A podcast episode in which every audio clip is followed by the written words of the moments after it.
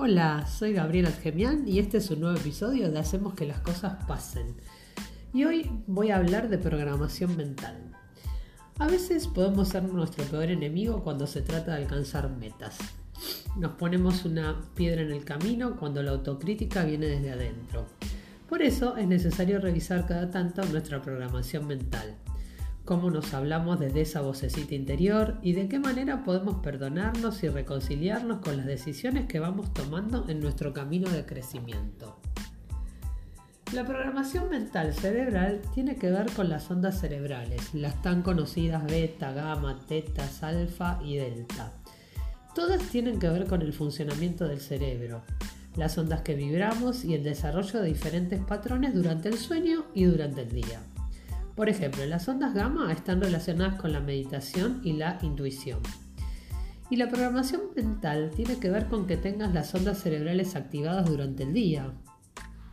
Por ejemplo, las ondas beta son las de la actividad, la tarea y el enfoque, las que nos invaden durante el día y opacan a las otras y no permiten que nos conectemos con la verdadera intuición y sabiduría. Por eso, para tener una buena programación mental, tenemos sí o sí hacer esto en nuestra vida diaria. Primero, dormir con sueño de calidad, ya que nuestro día empieza la noche anterior. Segundo, no hacer nada, o sea que te regales tu presencia. Como tercero, actividad contemplativa, meditación, introspección, la técnica que vos elijas. Cuarto, conexión. La conexión con otros, cómo jugás, cómo te conectás, con gestos, con miradas, etc. Y quinto, el juego. En el juego entre el ejercicio físico, bailar, moverte, lo que vos quieras. La idea es que si se cumplen estas cosas durante el día, vas a lograr un entrenamiento para que las ondas estén en balance para no entrar en burnout. Y tiene que ver con el cuidado del cerebro, el cuidado de los distractores y con el cuidado del cortisol y la adrenalina que ya hablamos en otros podcasts. Y todo esto se puede programar desde la conciencia plena.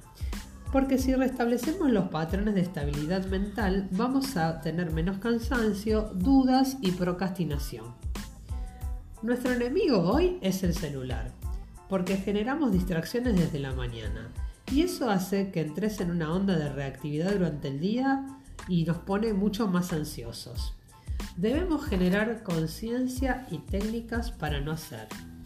Por ejemplo, en el caso del celular podrías usar la técnica de bloqueo de tiempo Pomodoro para poder centrarnos en otras cosas y que se convierta en un saboteador menos para nuestro cerebro. Ya que hay un estudio que dice que tenemos 15.000 distracciones por día. Por eso es importante planificar nuestro día para fluir mejor con nuestro cerebro. También debemos cuidarlo mucho. Y para eso tenés que convertirte en un experto en vos, para saber quién sos, qué querés y explorar el camino del autoconocimiento. Gracias por escucharme y te espero en el próximo episodio de Hacemos que las cosas pasen.